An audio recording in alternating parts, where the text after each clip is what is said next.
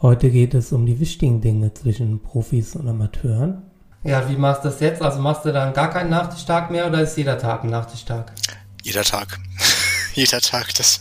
Also ich kann aus äh, dem in Anführungszeichen Profitrainingslager aus Lanzarote berichten, dass da für viele auch jeder Tag ein Nachtischtag ist. Bei mir jetzt nicht so, aber ich meine, das kann ja jeder entscheiden, wie er will. Und wir reden auch über die Unwichtigen. Warum macht ihr das Ganze überhaupt? Wie geht es den Vereinen? Wie kann man für den Sport oder für Triathlon im Besonderen werben? Wie sollen Triathlonrennen aussehen?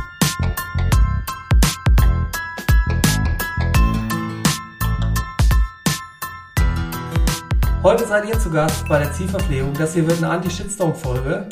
Und zwar denke ich, dass der Podcast der richtige Raum ist, auch mal unangenehmere Themen zu thematisieren, weil man einfach mehr Zeit hat, das darzulegen. Dann ist mir eigentlich auch egal, ob mich danach jemand mag oder nicht, weil ich habe da meinen Standpunkt dargestellt.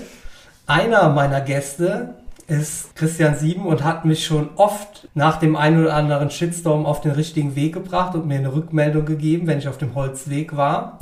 Und der andere Christian Ganser hat sich bei mir beworben. Beides Age Cooper. Und deshalb will ich halt heute so eine Profi-Amateur-Folge hier machen. Und ich glaube, das kann für alle interessant sein. Beide sind mehr oder weniger meine Generation. Bei dem einen steht die drei vorne, bei dem anderen noch nicht. Beide kommen aus Rheinland-Pfalz, haben von Sprint bis Mitteldistanz, Schrägstrich Langdistanz schon alles gesehen, was der Triathlon so hergibt. Hallo an euch beide. Hi. Hi Boris, grüß dich. Der Einfachheit halber, Christian 7, werde ich ab jetzt nur noch C7 nennen, weil äh, ja beide Christian heißt. Und deswegen glaube ich, dass das dem Zuhörer und der Zuhörerin einfacher vermittelbar ist, wenn wir da, wenn wir das ganz klar trennen. Trotzdem stelle ich Christian Ganser zuerst vor. Also er macht seit acht Jahren Triathlon, ist da direkt im Verein in Mülheim-Kerlich eingestiegen und das ist ja auch immer so meine Empfehlung, dass man sich einen Verein sucht und da so ein bisschen an den Sport herangeführt wird. Er ist mittlerweile da auch der sportliche Leiter, organisiert den Taurisman, das ist so ein kleiner Triathlon vor Ort, ist aber hier in Rheinland-Pfalz immer so ein Saisoneinstieg mit. Moderiert er auch lustigerweise, kann heute also auch sein Moderationstalent an den Tag legen, ähm, ist auch in der Rheinland-Pfalz-Liga so ein bisschen aktiv, arbeitet bei Canyon seit 2020 und wir kennen uns seit seinem zweiten Triathlon-Jahr. Da waren wir nämlich zusammen im Trainingslager bei Peter Sauerland auf Mallorca. Da haben wir uns zum ersten Mal getroffen. War das soweit richtig, Christian? Ja, doch, das war soweit richtig. Ähm, ich würde vielleicht noch eins ergänzen, die ähm, Organisation vom Taurusman. Also ich organisiere den mit. Ich bin nicht der, der Hauptorganisator, ähm, sondern Teil der, der, der Orga-Truppe. Ja, aber ansonsten passt das soweit. Ja, das ist, äh, also ich denke, der Einblick wird heute auch nochmal kurz spannend, weil am Wochenende war ja zumindest der Swim dran in Darmstadt. Naja, Buschütten ist abgesagt. Also ist so ein bisschen, ist denke ich auch durchaus spannend, ähm, wie kleine Vereinstriathlons mit der aktuellen Situation umgehen. Da werde ich dich sicherlich auch nochmal löchern. Aber auf das Trainingslager bei Peter Sauerland möchte ich auch kurz nochmal eingehen. Da haben wir uns ja dann gesehen, weil ich damals mit einem Vereinskollegen von dir auch viel zusammen trainiert habe, mit dem in der Bundesliga gestartet bin. Das war so dein Einstieg in den Triathlon. Also in der ersten Woche haben wir noch relativ viel zusammen trainiert. Ich kann mich da an so eine legendäre Ausfahrt nach Porto Colom und dann weiter nach Colonia St. Jordi erinnern, wo es dann äh, Eis gab und wir dann zurückgefahren sind.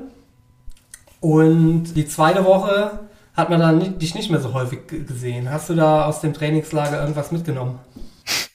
Oh ja, da habe ich tatsächlich sehr, sehr viel mitgenommen. Das war so ein bisschen die, die Feuertaufe im, im, im Triathlon, sage ich mal. Und ähm, ja, der Christian hatte mich damals da mitgenommen, ähm, weil er beim Peter schon öfter war, hat gesagt, ich soll mal mitkommen.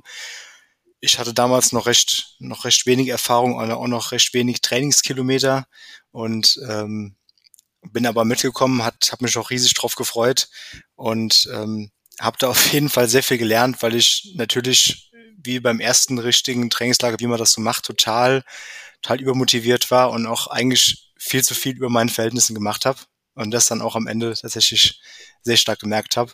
Also es war auf jeden Fall ähm, cool, aber ich habe extrem viel gelernt, habe gelernt, wie man auch so ein Trainingslager sich einteilt und, und sowas alles. Und es war, ähm, das hat dann auch die nächsten Jahre wesentlich besser funktioniert.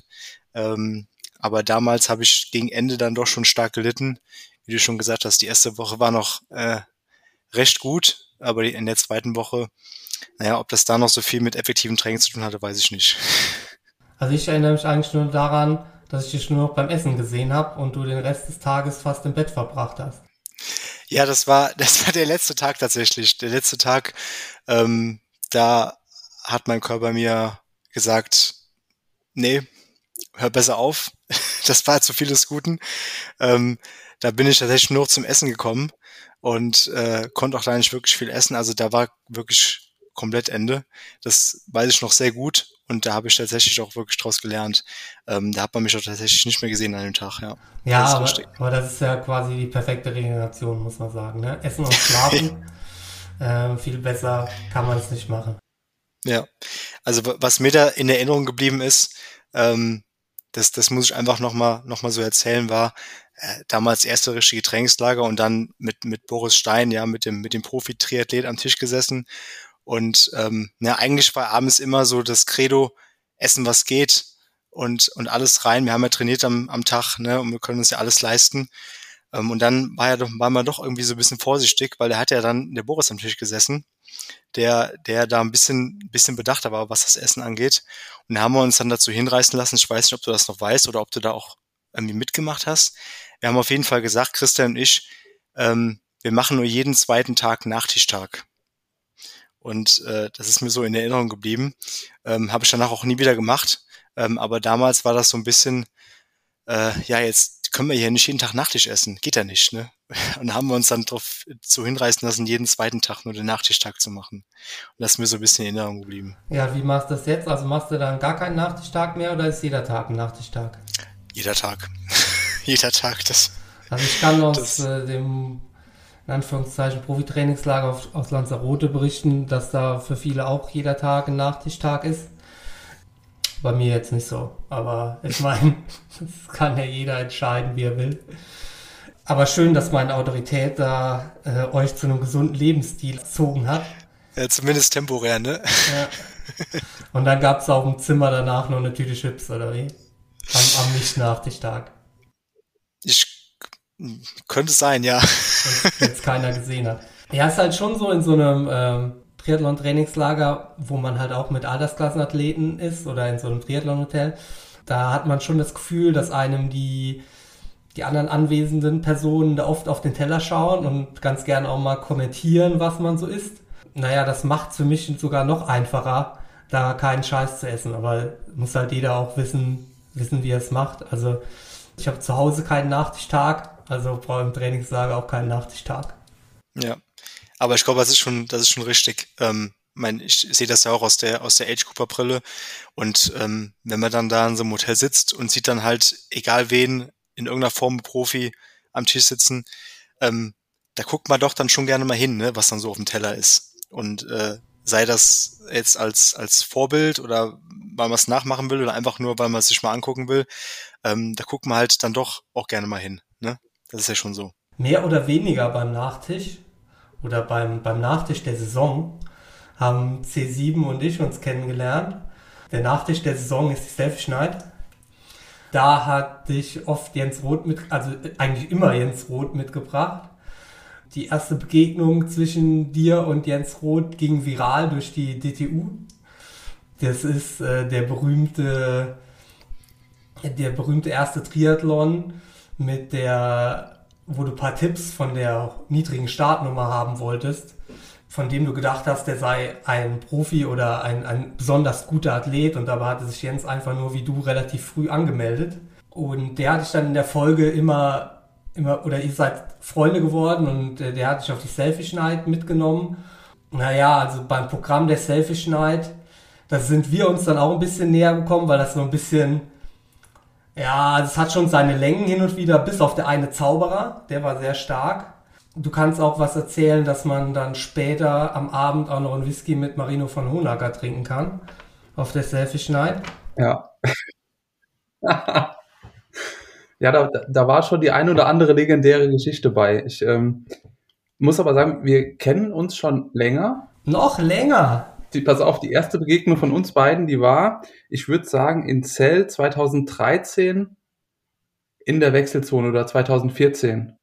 Äh, ich kannte dich nicht. Du, du, warst auch mit, du warst, hast, hast auch das Rennen gemacht, hast dann da eingecheckt und wir, wir standen da irgendwie zusammen und dann ähm, hast du mir deinen Namen gesagt und ich habe gesagt, ach, du bist doch der Typ, der da auf dem Foto drauf war mit dem grünen Oberteil und der roten Hose. Und da habe ich gesagt, wie kann man denn so eine Farbkombination wählen? Also das hatte ich jetzt so, also das hatte ich nicht als unsere erste Begegnung äh, in Erinnerung, aber ich habe auf jeden Fall schon mal, also das hast du mir auf jeden Fall nochmal irgendwann gesagt, als ich eine neue Trikotkombination hatte. Ja. Immer wenn ich dann ein bisschen unglücklich mit meiner Farbkombination war, hast du mir gesagt, aber du hattest ja auch mal dieses grün-rote an. Schlimmer könne es nicht ja, werden. Genau. Aber nochmal zu diesem grün-roten, ne? Also mein, mein Vater, ja. das ist ja so die, die Referenz bei mir, ob was gut oder schlecht ist. Für den war immer wichtig, dass man sich erkennt, mich ja. erkennt. Und äh, das Grün-Rote hat man halt erkannt. Und da konnte man halt schon von weitem erkennen, da komme ich jetzt. Und äh, das ist wichtig. War das, war das Skinfit grün-rot, oder? Ja, genau. Also es, denke ich, es war oben grün, unten rot. Rot war, äh, ist ja so eine, eine klassische Skinfit-Farbe. Und grün gab es da ein, zwei Jahre so als Sonder, Sonderserie. Und äh, das grüne Trikot gab es noch lange zu kaufen, weil das nicht ganz so gut ging. Ja, stimmt. Ja. Also, Chris C7 macht äh, Triathlon seit 2010. Das war dann der, der ist halt allgemein Typ, relativ klarer Gedanken, aber ein Jahr später, als wir uns dann in Zell theoretisch hätten wieder treffen müssen, also nicht 2014, 2015, kam es bei dir, als du Jens und mich da gegeneinander hast kämpfen sehen zum Ausschalten deines Gehirns. Und zwar, Jens war in Führung und du hast ihn angefeuert und wir waren ja dann schon ein wenig besser miteinander bekannt und äh, deine Emotionen haben dich dazu verleitet, Jens euphorisch anzufeuern von der Seite und bist ein paar Schritte mitgelaufen, was ja nicht so ganz erlaubt war und du wurdest dann direkt dafür bestraft. Äh, nicht von einem Kampfrichter, sondern von einem äh, Straßenschild. Dann bin ich mal gegen so einen Pfosten gelaufen und als du, vorbei und als, als du vorbeikamst, habe ich da gelegen.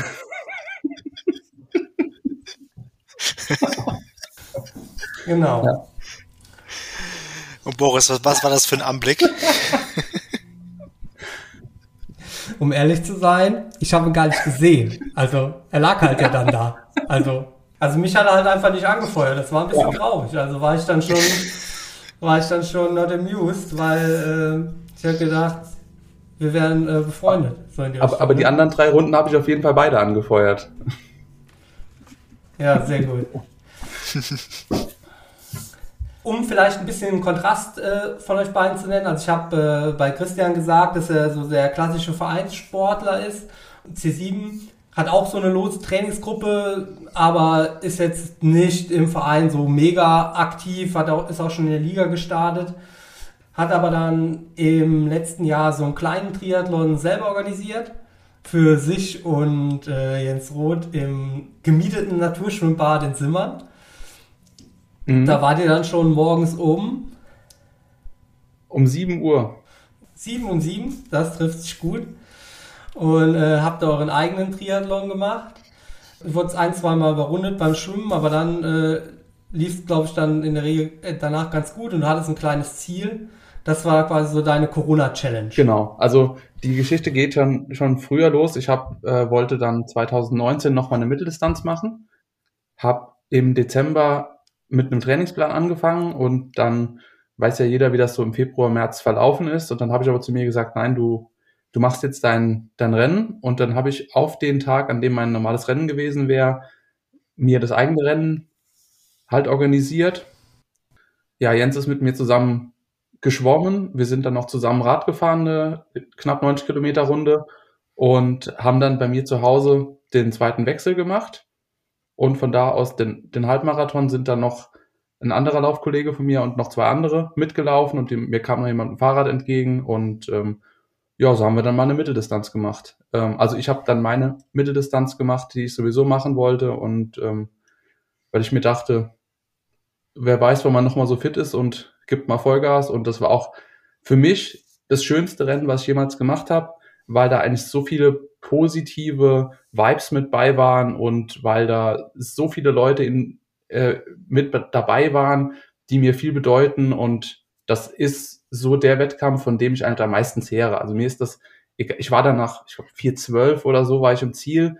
Die Zeit ist mir aber ein Stück weit echt Wurst, weil ähm, was hätte mir das gebracht, wenn ich irgendwo bei einem anderen Rennen der Vierter, Fünfter, Sechster, Siebter gewesen wäre? Also dieses dieses Event, das war halt richtig gut. Und danach haben wir hier auf, noch auf der Terrasse gesessen. Es war, es kann ich nur jedem empfehlen, die, sein eigenes Rennen zu machen. Und du hattest ja dann quasi alle Leute bei dir dabei, die du sonst vielleicht da nicht an den, an den Streckenrand bekommst. Also das ist schon nicht schlecht. Ne? Also normalerweise ist man ja im Sommer so ein bisschen verstreut in alle Wege und man, der eine trainiert hier und der andere trainiert da.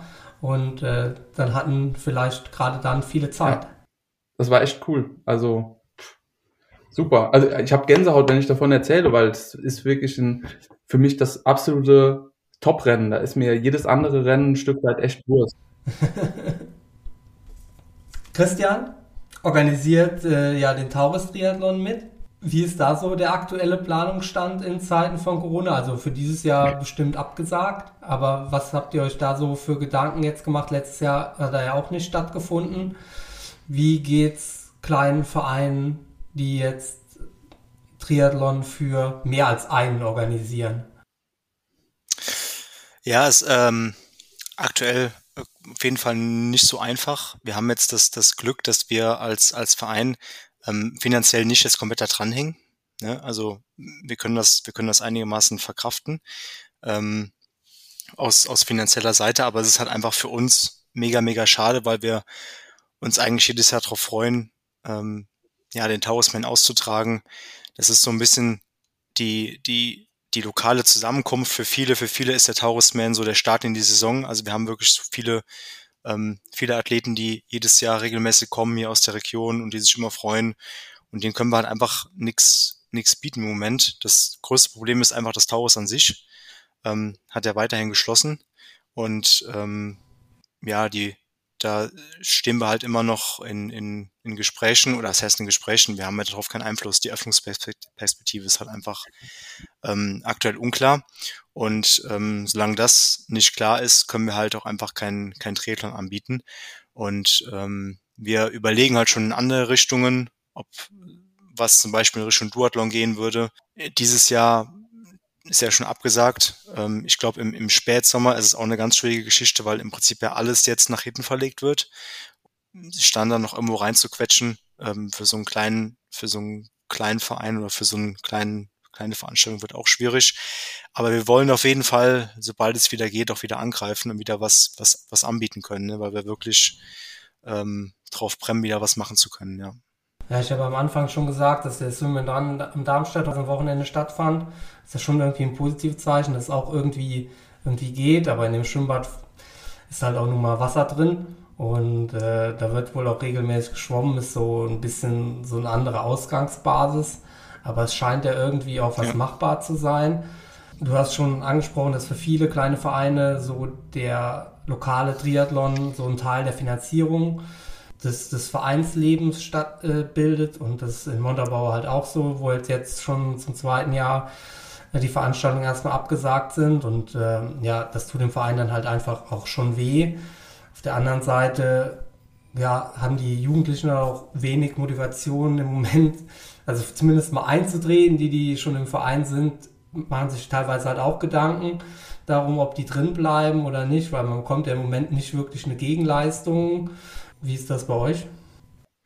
Ja, da haben wir eigentlich tatsächlich genau dasselbe Problem. Bei uns war es die letzten Jahre so, dass wir von den äh, Neuzugängen her extrem gut aufgestellt waren. Wir haben wirklich viele, viele neue Mitglieder generieren können und ähm, weil wir auch eigentlich ein, ein recht gutes Trainingsangebot hatten, und dass das viele Leute angesprochen hat. Wir waren in der Liga oder sind, waren in der Liga sehr aktiv, solange sie noch stattgefunden hat, äh, mit vier Mannschaften. Und das lief echt gut die letzte Zeit, bis halt dann, dann Corona kam. Aber jetzt sind wir halt da auch extrem, extrem eingeschränkt, was das Trainingsangebot angeht. Eigentlich seit Corona da ist, gibt's halt kein Schwimmen mehr, ähm, weil, das, weil das Taurus geschlossen hat oder unser Schwimmbad geschlossen hat. Und ähm, ja, das Trainingsangebot ist halt extrem eingeschränkt und das merkst du natürlich schon auch äh, in den in Neuanmeldungen. Aktuell, wen willst du aktuell überzeugen, in den Verein einzutreten? Das macht ja tatsächlich auch wenig Sinn, ähm, weil man aktuell einfach keinen Gegenwert dafür bekommt, weil es halt sehr schwierig ist. Und da sind wir eigentlich auch in derselben Situation. Muss dieser Gegenwert denn immer ein Trainingsangebot sein? Also ich finde, im Moment ist es ja so, dass der gesamte Triathlon ein Stück weit brach liegt. Auch diese ganzen kleinen Veranstaltungen. Aber die Veranstalter haben ja trotzdem laufende Kosten. Ähm, bei, bei, mir war es zum Beispiel so, ich habe letztes Jahr bei jedem Rennen, bei dem ich ein, angemeldet war, wo es dann hieß, du kannst jetzt dein Stadtgeld zurückhaben, habe ich jedes Mal 20 Euro dagelassen. Warum äh, sagen denn die Rennen, die es jetzt ja offensichtlich auch alle gibt, nicht jetzt schon im Vorfeld, passt mal auf, kann nicht stattfinden, aber lasst uns doch bitte generell einen Zehner da oder fünf Euro oder spendet irgendwas, weil der Triathlon besteht aus extrem vielen Menschen, die es richtig finden, 350 Euro für eine Anmeldung von Ironman XY Challenge sonst was zu bezahlen und die werden doch bestimmt auch dazu in der Lage oder dazu locker äh, mit einem Spendenaufruf bereit, 10 äh, Euro für einen kleinen Verein zu zahlen und 10 Euro für den anderen und 10 Euro für den. Ich meine, im Moment könnte man das ja locker mal machen. Bestimmt, bestimmt werden die dazu bereit. Ähm, uns geht's jetzt tatsächlich in erster Linie gar nicht darum, äh, irgendwie ein finanzielles Feedback zu bekommen oder, oder, oder finanziell da eine, eine Gegenleistung zu bekommen, sondern uns liegt es wirklich daran, einfach den, den Triathlon veranstalten zu können. Das wäre uns am aller, allerwichtigsten. Ähm, und oder generell auch, wenn man es dann allgemein auf den Sport bezieht, allgemein einfach unseren Mitgliedern wieder eine Gegenleistung bieten zu können in Form von einem Trainingsangebot ja, oder irgendwo ähm, Zusammenkünften. Ich meine, wir machen ja auch jedes Jahr ähm, Weihnachtsfeiern und Sommerfeste und sowas. Ähm, das ist, sind ja so die, die Punkte, wo der, wo die Vereinsmitglieder zusammenkommen, zumindest die Aktiven, ne? Und das hast du halt aktuell nicht und das, das fehlt einfach. Also das, dieses komplette Vereinsleben fehlt halt. Ne? Und ähm, beim Triathlon fehlt einfach, fehlt einfach dieses einmal im Jahr zusammenkommen und das ist so, das ist so die Thematik gerade gar, gar nicht mal so sehr das Finanzielle. Weil ich war auch bei der, bei der RTV-Sitzung, vor zwei Jahren war ich bei, weil ich ja, nee, Boris, ich bin nicht nur Einzelsportler, ich war in den letzten zwei Jahren im äh, Mittelmosel-Triathlon-Team und davor war ich bei Tripos Trier auch zwei Jahre und davor war ich bei Simmern. Also ich habe mich schon hier ziemlich im Hunsrück und äh, erweiterten Kreis durchgestartet. Ja, die Frage ist halt, wie wirkt man also momentan quasi für Sport, ne? Also da, wo kann Sport noch stattfinden?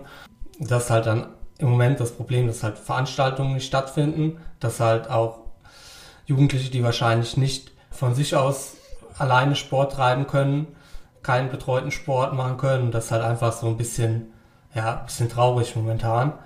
Naja, da kann man zumindest mal sagen, dass der Verein, von dem du jetzt kommst, Christian, und ja, in Montabaur ist halt ähnlich. Klar, das Vereinsleben als solches einfach halt nicht stattfindet, aber der Verein ganz offensichtlich so gewirtschaftet hat, dass er nicht hundertprozentig abhängig ist von, von den Veranstaltungen und da weiterleben kann, was halt einfach auch eine gute Sache ist. Es ist halt einfach die Frage, wie generiert der in Zukunft wieder Mitglieder, aber ich hoffe halt einfach, wenn, wenn Wettkämpfe kommen, dass es halt dann wieder stattfindet ein Ding, das Triathlon so ein bisschen besonders macht und von anderen Sportarten abhebt, ist ja, dass, dass Profis und Amateure an einer, an einer Startlinie stehen bei, bei Veranstaltungen. Und ich habe ja diesen Podcast hier damit eingeleitet, dass das eine Anti-Shitstorm-Folge ist. Und dann wollte ich doch mal auf einen Shitstorm, den ich letztes Jahr geerntet habe, äh, eingehen. Und zwar habe ich nach der Challenge Davos gesagt, dass uns im Moment auf die, Ama äh, auf die Füße fällt, dass wir so ein Profi-Amateursport sind oder die Verbindung von Profi- und Amateursport fällt uns im Moment auf die Füße. Im Radsport gibt es halt total selten irgendwie ein Rennen ohne Wertung. Nun hatte ich schon zweimal irgendwelche Rennabbrüche, weil man einfach viel größere Felder hat und die viel schlechter handelbar sind. Um das nochmal polemisch aus meiner Sicht zu sagen und dann direkt den Shitstorm von eurer Seite zu bekommen, ist, denke ich, halt auch momentan ein Problem, warum es im Triathlon so wenig Wettkämpfe gibt, dass es halt auch ein Amateursport ist, wenn man halt einfach sieht, dass eine Wintersport-WM in Oberstdorf, also in Deutschland, stattfinden kann, aber es ganz offensichtlich schwierig ist, einen Triathlon zu organisieren. Also ich bin da, ich bin da komplett bei dir. Ähm, ich finde, im Moment sollte der Sport nur für die Profis komplett gewährleistet werden. Ihr verdient damit euer Geld. Das ist eure Grundlage. Und ähm, bevor ich gar keinen Triathlon im Fernsehen sehe oder wo auch immer, dann hätte ich gerne ein ordentliches Profirennen. Ähm, wenn man ehrlich ist, Ironman Hawaii auf ZDF, den schaut man doch auch nur wegen des Profirennens. Egal welches Rennen, es wird sowieso nur das Profirennen übertragen. Und für meinen Teil ist es so, bitte ja, macht das. Äh, Challenge Daytona war super, da, da waren ein paar andere Sachen, die waren nicht so toll, aber insgesamt ähm, finde ich schon, dass man den Weg gehen sollte und dass man das auch ermöglichen sollte, weil das hält die Leute ja an der Stange, wenn es Profirennen gibt. Bin ich erstmal auch, auch deiner Meinung. Ich glaube, da, da sehen wir jetzt gerade so ein bisschen ähm, gleichzeitig den Fluch und Segen von unserem Sport. Also zum einen den, den, den Segen, fangen wir mit dem Positiven an, den Segen, dass wir halt ein, ein Sport sind, wo der, wo der Age Grouper ähm, so nah an den Profi rankommt wie an kaum einem anderen Sport ne? weil, die, weil die Rennen sich halt sehr stark vermischen und ähm, alles irgendwo am gleichen Tag stattfindet. Das war halt bisher immer cool und ähm, man hat auch nie dran gedacht, dass sich das irgendwann mal, mal negativ äußern würde, glaube ich. Und jetzt sehen wir halt gerade so ein bisschen den Fluch, dass es, dass dadurch halt die, die Organisation für alle Veranstalter extrem erschwert wird. Ne? Ich glaube, viele Veranstalter leben mehr davon, leben mehr finanziell nicht unbedingt davon, dass es ein Profirennen gibt, sondern dass es halt ein Age-Grouper Rennen gibt. Ne? Und das macht es halt für die extrem schwierig. Und deswegen ist es auch, glaube ich, so, dass es einfach schon wieder viel mehr Sport in anderen Bereichen gibt, den wir aktuell sehen, wie, wie, wie im Triathlon. Ne? Aber ich sehe es auch so, wie, wie, wie Christian das gesagt hat. Wenn ich jetzt aus der Zuschauersicht gucke und ich mache nicht nur gerne Triathlon, ich gucke auch mega gerne Triathlon ähm, und, und freue mich, dass die Medienpräsenz da auch größer geworden ist die letzten Jahre gefühlt. Und aus der Sicht freue ich mich auch immer absolut, wenn, wenn aktuell was zustande kommt mit einem reinen Profifeld. Und äh, weil es einfach cool zum Angucken ist. Und ich glaube, da sind wir so ein bisschen bei dem Thema Fluch und Segen. Ne? Es hat seine positiven und negativen Seiten. Du hast schon gesagt, äh, der ein weiterer Vor also ein Vorwurf an mich war dann, dass ich ähm, nicht berücksichtigen würde, wer mich bezahlt. Und ich weiß, wer mich bezahlt. Und zwar sind das die Altersklassenathleten. Aber es sind halt eben nicht die Altersklassenathleten, die die übers Startgeld werde ich nicht bezahlt. Also das, was ich so an, an Einnahmen durch Preisgeld habe.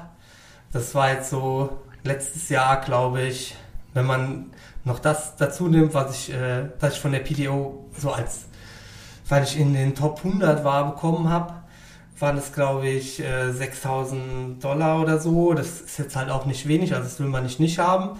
Aber das ist jetzt nichts, womit ich meine Familie ernähren kann sondern wer mich bezahlt, sind die Altersklassenathleten, die quasi die Fahrräder kaufen, die die Laufräder kaufen.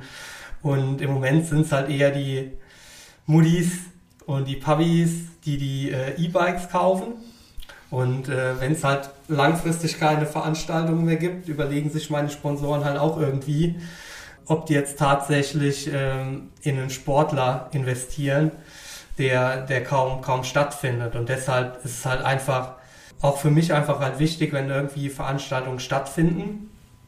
Und letzte Saison habe ich einfach gemerkt, dass in Polen, da gab es halt, das war auch ein Amateurfeld, aber die haben halt gebeten, dass halt die Zuschauer zu Hause bleiben. Und das war halt echt eine traurige Veranstaltung. Ne? Also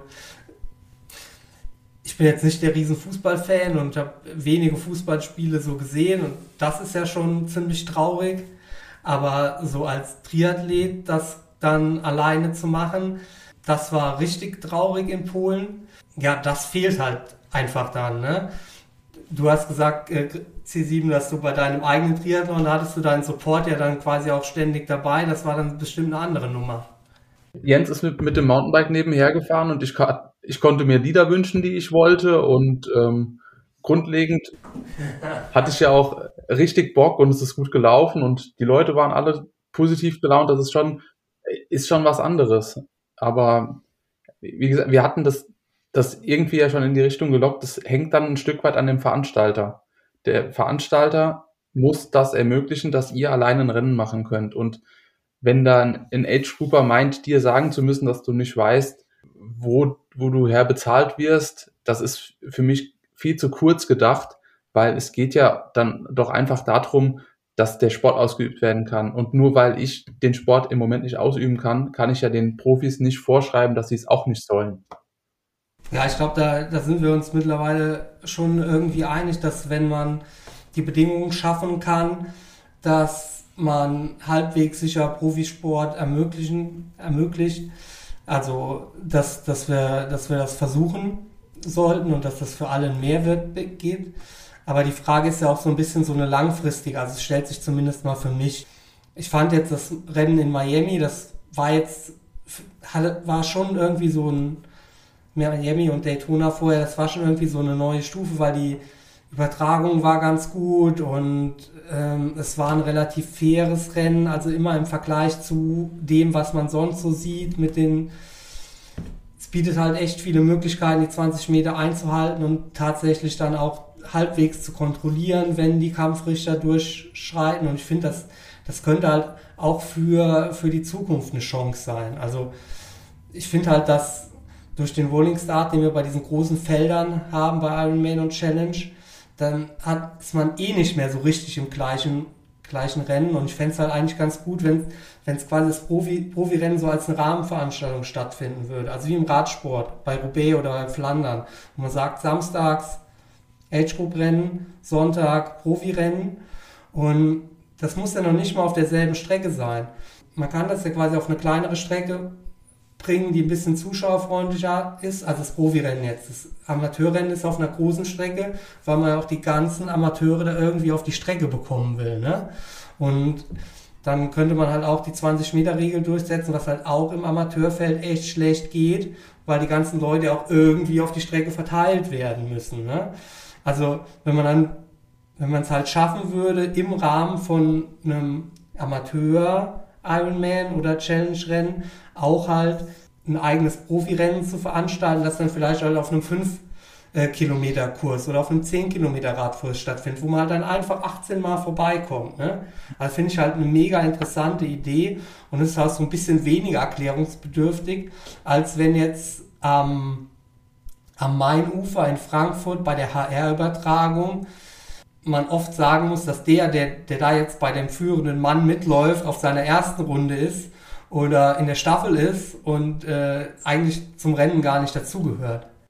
Ich glaube, da, das ist die, das, der Spirit, der übertragen werden soll, dass das irgendwie jeder kann. Und ähm, ich meine, so ein Langdistanztag, der ist ja sehr lang. Und wenn ich da nur 20 äh, Profis beim Schwimmen, Radfahren und Laufen zuschaue, das würde ich tun, aber das würde der gemeine Fernsehzuschauer, der würde es niemals tun. Das ist ihm viel zu langweilig.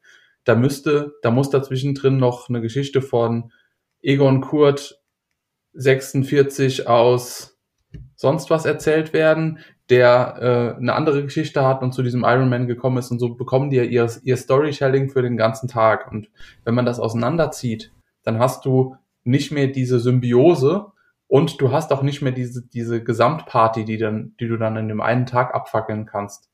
Für den rein sportlichen Aspekt wären Einzelrennen natürlich äh, viel, viel schöner, aber für die mediale Verarbeitung glaube ich nicht, dass das eine Perspektive hat. Und für dich so als Fan sozusagen, also du hast mir ja dann, als ich das zum ersten Mal dir gegenüber gesagt habe, dass du das halt auch dass du teilweise, und du bist ja tatsächlich im Triathlon echt involviert, aber dass du teilweise das halt auch nur guckst, weil du Jens und mich genau. kennst. Ne? Und jetzt nicht unbedingt, weil ich sagen, weil du Triathlonsport acht Stunden lang am Stück ertragen kannst. Also Hawaii ist äh, für mich auch immer eine, eine, eine Party, die ich mit zwei, drei, fünf, sechs, sieben Leuten feiere. Ich schaue mir das dann schon alles an, aber ähm, an die Strecke gehen würde ich selbst nur, wenn eben da Leute starten, die ich kenne und die ich auch mag. Ansonsten wäre das, wäre das für mich kein Grund, dahin zu gehen. Ich glaube, glaub, dass äh, Strecke ist auch nochmal was anderes, ne? weil Strecke bist du halt an einem Punkt und, und bekommst gar nicht so das drumherum mit. Also du kannst gar nicht quasi so richtig einordnen, was eigentlich passiert, weil du bist an diesem einen Punkt und siehst halt ab und zu mal jemanden vorbeikommen. Wenn du Glück hast, kannst du dir im, im, im Ticker, im, im Ironman-Ticker oder wie auch immer noch angucken, wie gerade so der Stand ist. Aber so die, die, über, die Fernsehübertragung, also da muss ich, da muss ich sagen, als ich jetzt hier auch Miami und, ähm, und Challenge Daytona gesehen habe, es hat mich, hat mich tatsächlich richtig gefreut. Also die, die Art und Weise, wie übertragen wurde und wie auch dann die Zwischenstände durchgegeben wurden. Man hatte diese Tabelle, wo man immer sehen konnte, ähm, wie, wie groß die Abstände sind in, in der Qualität, wie es es vorher noch nicht gab, habe ich vorher noch nie so gesehen beim Triathlon. Das hat mich tatsächlich gefreut, dass wir da scheinbar irgendwie jetzt auf dem... Wir sind jetzt auf dem Stand von Anfang 2000. Ja, für, aber für den, für den Triathlon, ich weiß, aber für den Triathlon sind wir auf einem neuen Level angekommen. Ne? Wir müssen ja immer, müssen ja nur mal das, das nehmen, was, was wir haben aktuell. Und da sind wir noch, sind wir jetzt wieder ein Level hochgekommen quasi. Auch wenn das nicht mit dem vergleichbar ist, was du vielleicht in anderen Sportarten schon hast. Da ja, gebe ich vollkommen recht. Aber stopp, ne? Also, wenn man sich so eine Radsportübertragung anschaut, da muss man halt auch wissen. Also klar, dann, dann dann steht da, der ist in der Ausreißergruppe, aber da stehen halt auch nicht alle Namen. Also es gibt da auch nicht so einen, so stimmt, abständemäßig. Ja. Also du musst schon grob wissen, die Leute so halbwegs am Fahrstil erkennen können oder am Trikot, damit du weißt, wer da jetzt ist. Also da würde ich schon ja. sagen, dass, dass das schon fast, also mit diesen Splits, die da immer stehen, ist man da schon ein Stück, kann man, kann man das dem Main-Publikum einfacher erklären als, äh, als jetzt Radsport. Ja. Und dann hast du da wieder den, die, die andere Seite. Natürlich, wenn du dir so ein Radsportrennen anguckst, da passiert vielleicht noch ein bisschen mehr. Ne? Da hast du, da hast du die Leute im Gruppetto, ähm, die, die kämpfen da ein bisschen gegeneinander und da gibt's noch ein bisschen mehr zu sehen. Und klar, wenn du jetzt, wenn du dir so ein Triathlon-Rennen anguckst, äh, Challenge Daytona oder Miami, wo die Jungs da mit 20 Meter Abstand ähm, zwei Stunden im Kreis fahren, ähm, natürlich ist das für den, für den äh, Zuschauer, der damit nichts zu tun hat, äh, ist das ja ist das ja erstmal totlangweilig, ne? Weil der sieht da Leute, sieht da Leute Radfahren und jeder für sich, ne? Aber für, für uns oder für, ich kann jetzt nur für mich reden, ähm, ich finde es einfach schon faszinierend dazu zu gucken, weil du halt einen ganz anderen Bezug dazu hast. Machst es halt selber und wenn ich mir zwei Stunden nur angucke, wie die, wie geil die Jungs jetzt da auf dem Rad sitzen oder, oder wie geil die Jungs laufen, wie geil das aussieht und, und mir überlege, wie es, wie anstrengend das jetzt für mich wäre. Und das für einen persönlich ist es halt extrem faszinierend, wenn du den Sport selber machst und dann guckst du da mit einer ganz anderen Brille drauf, wie wenn du halt mit dem Sport nichts zu tun hast. Ne?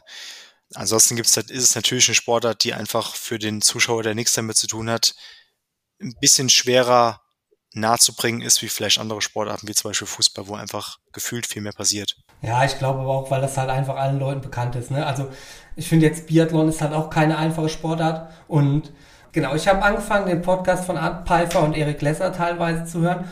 Und ich habe früher wirklich viel Biathlon geschaut im Fernsehen. Das mache ich mittlerweile kaum noch, weil er halt oft zu Zeiten kommt, wo ich trainiere und ich deshalb schlecht schauen kann. Und da habe ich halt da echt noch viel in Anführungszeichen gelernt, wovon ich gar nicht wusste, dass das stattfindet. Und ich finde, man kann wirklich auch Dinge einfach runterbrechen. Ne?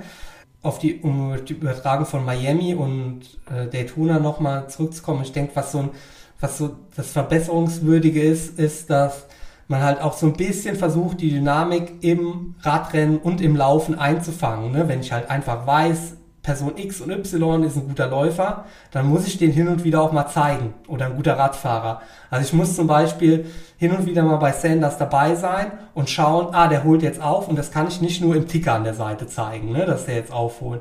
Und ich glaube, dann könnte man tatsächlich auch so ein bisschen mehr Dynamik reinbringen und dann wäre das vielleicht auch ein bisschen spannender. Was sicherlich das Gegenargument ist äh, für, für nur solche Rennen, ist halt das, was C7 einfach gesagt hat, es fehlt schon irgendwie so ein bisschen dieses, ja, dass das halt hier eine gemeinsame Aktion, eine gemeinsame Party ist. Ne? Also es ist halt dann wirklich dann kaum noch ein gemeinsames Event und das ist halt im Moment immer noch so das Ding, alle freuen sich ja, wenn, also jetzt sagen wir mal einfach der Einfachheit halber, alle Hawaii-Starter freuen sich halt einfach, bei der Weltmeisterschaft dabei zu sein und alle in einem Rennen zu sein, ne? Und theoretisch Frodo schlagen zu können. Und sowas wird es halt einfach halt nicht mehr geben. Keine Widerworte. Nee, dem ist, dem ist einfach nichts hinzuzufügen. Das ist. Aber wo, wo wir bei der Übertragung sind, also mir ist das von, von, den, von den deutschen Medien auch ein bisschen wenig. Also jetzt habe ich gesehen in äh, Challenge Miami, war Challenge oder war, ja, war Challenge, ähm, da waren dann vier Deutsche im Rennen und effektiv hast du eigentlich nur Frodeno, Frodeno, Frodeno gehört.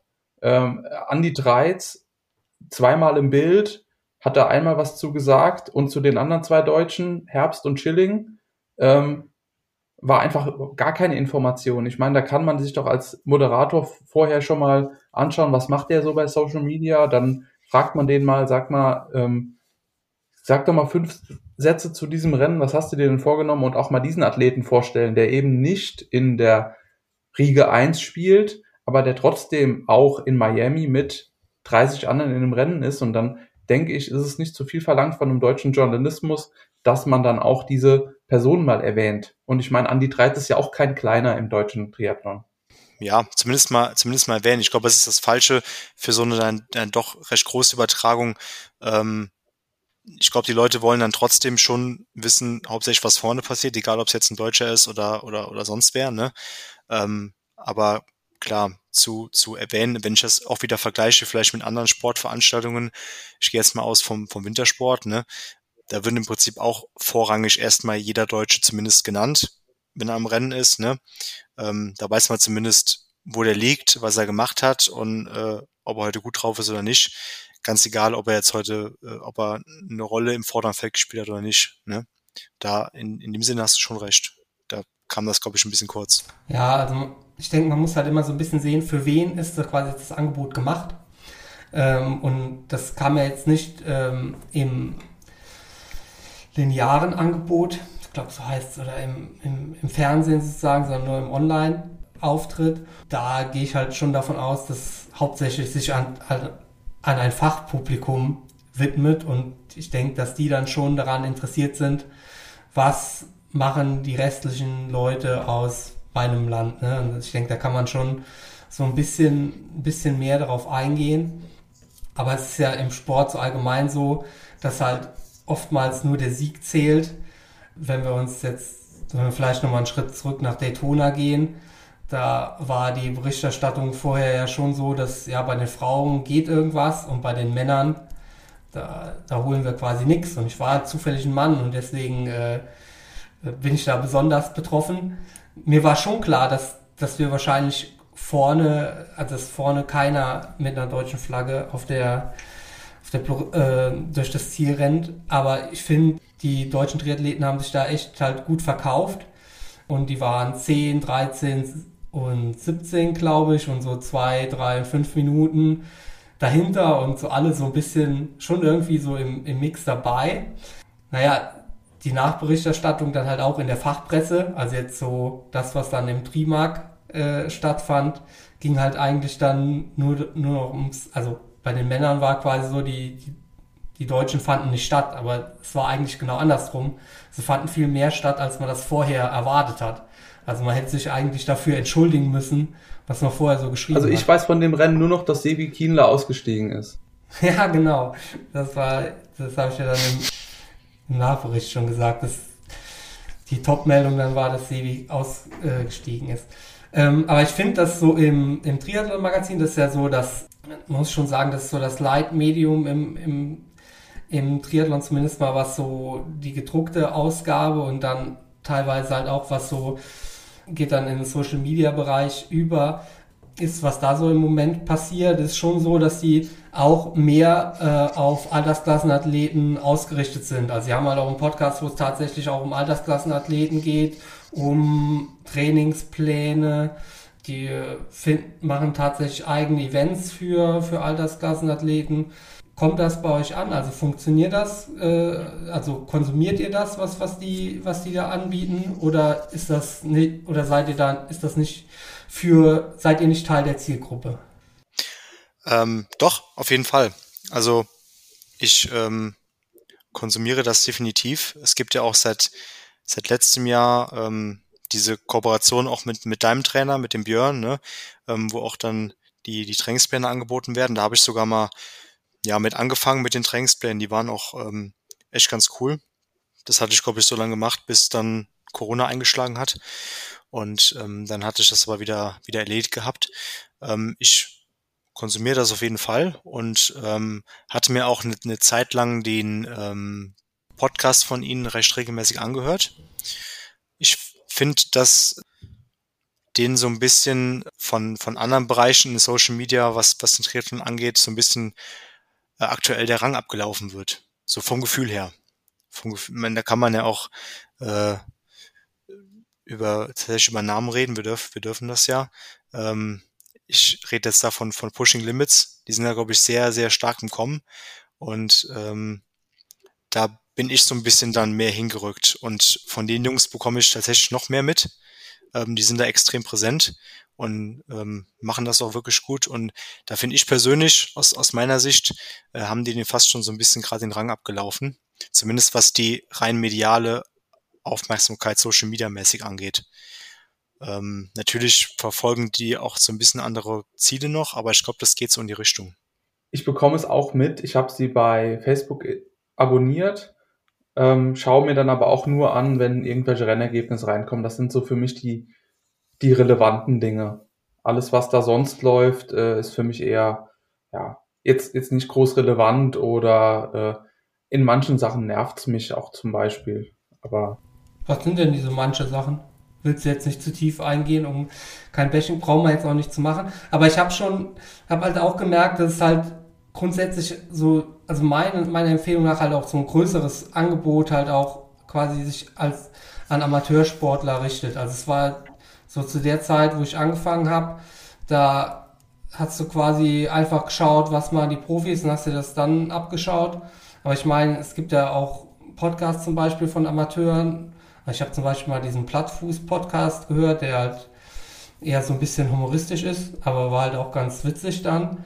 Also was ich eben sagen wollte, ist, ähm, mir gefällt die Themenauswahl manchmal nicht so gut, weil zum Beispiel dieser, dieser Jonas Deichmann, ähm, das ist für mich kein Triathlon, was dieser Mensch macht. Der macht ein Adventure-Rennen mit drei Sportarten durch über die Welt, aber das ist jetzt nichts, wo ich finde, dass ein, ein Triathlon-Magazin da groß und breit darüber berichten sollte. Vielleicht ist es ein Lückenbüßer dafür, dass es im Moment eigentlich keine richtigen Rennen gibt, aber insgesamt habe ich, ich habe jetzt auch schon 30 Tage wegabonniert, damit ich das nicht mehr jede Woche sehen muss, weil es nervt mich. Ja, das habe ich schon von mehreren Leuten gehört. Genau.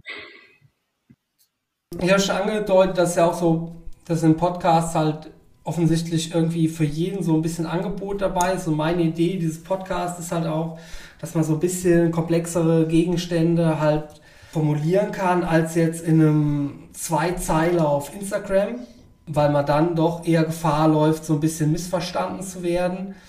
Zum Beispiel halt wie eben äh, demonstriert bei dieser Challenge Davos-Geschichte, wo ich ja, also zumindest mal teilweise missverstanden wurde, aber zu, zumindest sicherlich in der Sache auch irgendwie kontrovers bin, also oder mir sicher bin, dass ich da in der Sache kontrovers bin.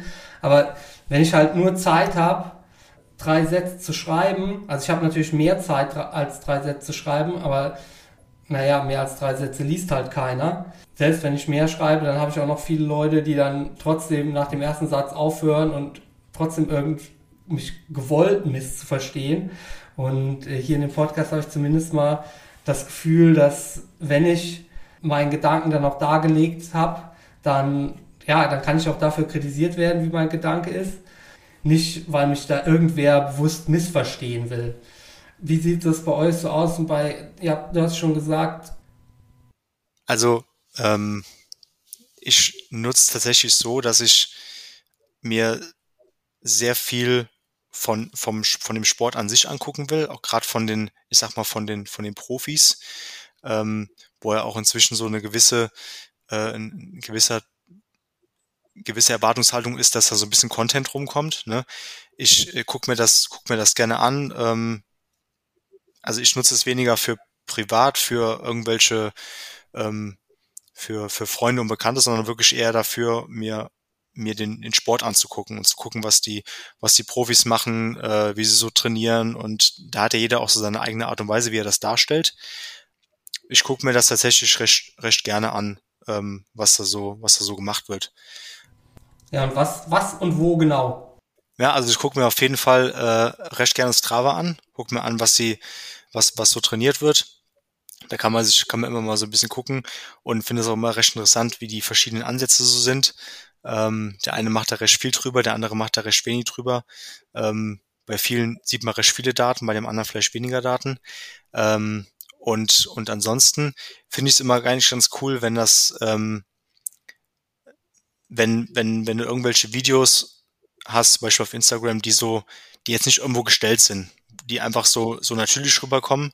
Ähm, was ich extrem cool finde, sind immer auch diese, ähm, diese ja, Trainingsvideos, so ähm, One Day of Training with XY. Aber das ist ja total gestellt, ne? Als das dann irgendwann mal rauskam, da hat einer einen Tag gehabt, der hatte zwei Einheiten, dann kam der nächste raus, der hatte drei Einheiten, der nächste hatte vier, fünf und dann kam das nächste Video, das braucht dann schon zwei Tage, um die ganzen Einheiten reinzukriegen.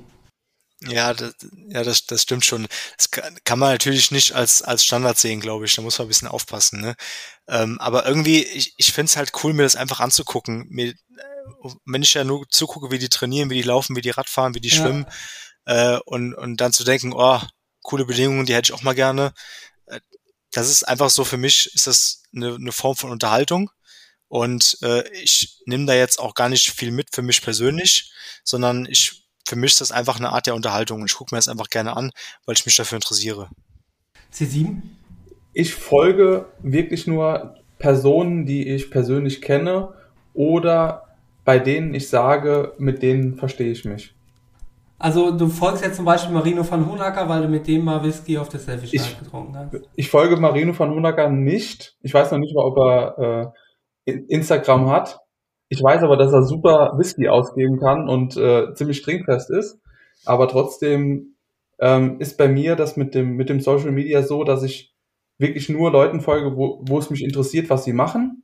Und äh, diese gesamte Instagram-Blase, die ist ja schon sehr schwierig zu sehen, weil du da nur, da, da geht's ja jedem immer gut und jeder hat einen tollen Tag und das zeigt ja gar nicht, dass, äh, dass man auch mal durchhängt oder das, das wird ja auch gar nicht präsentiert. Und das ist das finde ich so schade an diesem ganzen Zeug. Deswegen schaue ich lieber, ach, äh, Boris hat mal wieder trainiert oder äh, Caroleri, der hat übrigens auch, die hat einen sehr authentischen Instagram-Kanal. Das kann ich, kann ich nur empfehlen, weil bei ihr sieht man, dass sie das aus Freude tut. Ja, aber vielleicht, vielleicht hat die auch manchmal keine ja, Freude. Ja, mag sein, aber dann kann sie es super verstecken. Das, das stimmt schon. Gerade dieses Authentische ist eigentlich, ist eigentlich recht cool. Ähm, dass man, dass man so ein bisschen was aus dem, ja, aus dem wirklichen Leben mitbekommt. Ne? Also mir fällt dann, ich finde es übrigens ganz cool, dass wir so da ein bisschen konträre Ansätze haben, der äh, C7 und ich, ne, dass du wirklich nur so den Leuten folgst, den du, den du kennst. Ich habe ja so ein bisschen einen anderen Ansatz. Für mich ist das so ein bisschen mehr Unterhaltung und ich gucke mir da auch gerne äh, Leute an, die ich jetzt persönlich äh, noch nie in meinem Leben persönlich gesehen habe. Ähm, Finde ich ganz cool. Da hast du, glaube ich, zwei gute Gäste erwischt. Und ähm, um mal da vielleicht einfach so ein Beispiel zu nennen, ähm, Richard Murray, äh, dem, dem folge ich auch schon, schon recht lange. Und ähm, der macht das so ein, der macht das so ein bisschen, ja, also so wie er es macht, macht es eigentlich fast kein anderer. Ich glaube, das ist auch so ein bisschen sein Hobby, dieses ganze ähm, mit der GoPro im Prinzip immer das Training aufnehmen und dann auch daheim mit der GoPro rumlaufen und, äh, und, und seiner Frau, der Rage, da immer die, die Kamera ins Gesicht halten und sowas. Ähm, die haben da auch irgendwo, glaube ich, Spaß dran, das gefällt ihnen gut. Und ähm, das ist halt überhaupt nicht gestellt gefühlt und ähm, das finde ich mega interessant. Also den gucke ich eigentlich ähm, ganz gerne zu. Auch wenn ich es ja persönlich nicht kenne, wahrscheinlich niemals kennen werde. Zwei Nachfragen. Also Also Richard Miller habe ich auch schon gesehen, dass es so ein bisschen dieses, es soll so ein bisschen amateurfilmerhaft aussehen, ne? Damit mhm. es dann, äh, damit es dann quasi authentisch ist. Und ich glaube, die Sache ist halt immer, man muss halt selber damit gut klarkommen. Ne? Also es macht jetzt einfach für mich halt einfach keinen Sinn, ja, so Home Stories zu machen, weil ich mich dabei halt einfach nicht so nicht wohlfühle. Also mein Ansatz, um den kurz schon mal hier äh, zu droppen, mein Social Media ist halt genauso gut, wie meine Sponsoren das von mir haben wollen. Und äh, wenn meine Sponsoren sagen, du musst zweimal die Woche was posten, dann poste ich zweimal die Woche. Und meine Motivationen sind halt hin und wieder, es sind halt gute Bilder zu machen. dafür kann ich mich so halbwegs begeistern. Und so Stories stressen mich einfach, ne? Deswegen mache ich das relativ wenig.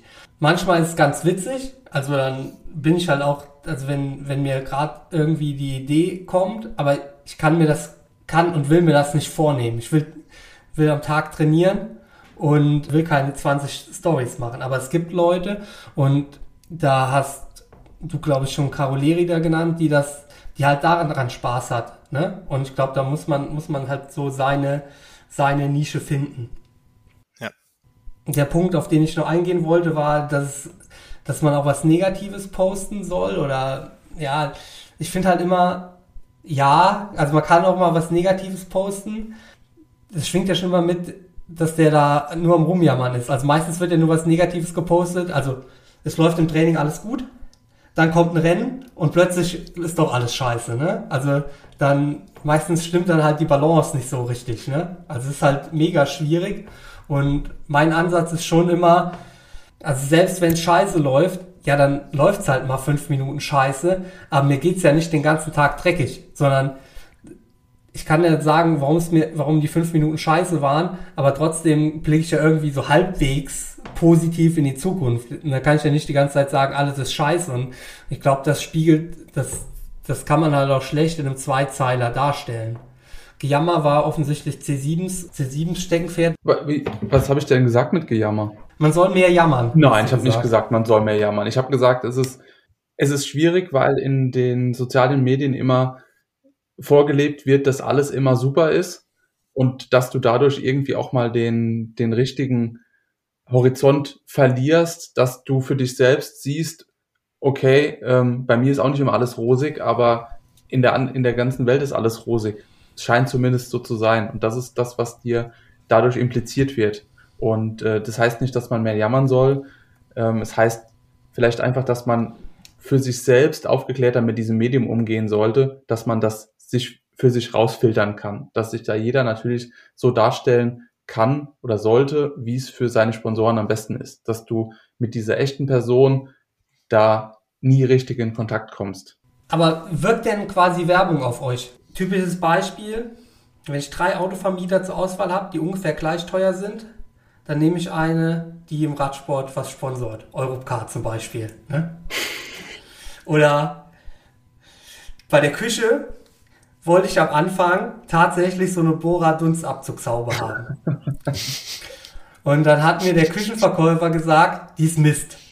Weil Wasserdampf nach oben zieht, das Zeug muss so pusten, das zieht dir alles weg. Ne? Also entweder man will äh, den, den Dampf abziehen, ne? dann muss man was ordentliches oben drüber haben, oder man will den Dampf nicht abziehen und dann kann man es auch halt auch sein lassen. Aber wirkt das denn? Oder sag mal, was löst das in euch aus? Ich, ich bin da, glaube ich, ähm, außen vor, weil ich bin ähm, Marketing-Spezialist oder habe auch Bachelor Marketing. Also ich, ich kann das alles gut einschätzen, was da passiert und wie es passiert. Deswegen ähm, kann, selektiere ich das für mich. Ja, aber trotzdem, sag mal, du musst doch sehen, diese Firma, immerhin investiert ihr überschüssiges Geld, in Anführungszeichen, bekommst du so ein bisschen auch zurück, in den Radsport. Das ist doch eine gute Sache.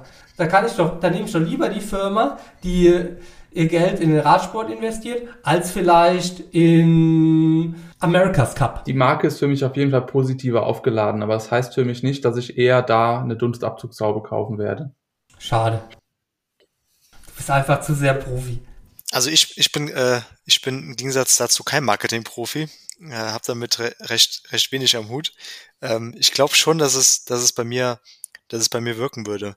Und ähm, aus dem einfachen Grund, weil das dann in dem Moment, wenn ich nicht gerade ein Interesse habe, mich mit dem Thema mega intensiv zu beschäftigen, ist es halt das Einfachste jetzt. Also die äh, Bora, die Marke kenne ich halt, ne? Und äh, sieht halt cool aus und ähm, und scheint ja auch nicht so schlecht zu sein. Und ähm, ich werde mich damit in irgendeiner Form beschäftigen, aber vielleicht auch nicht zu tief, weil ich gar nicht so die Lust habe.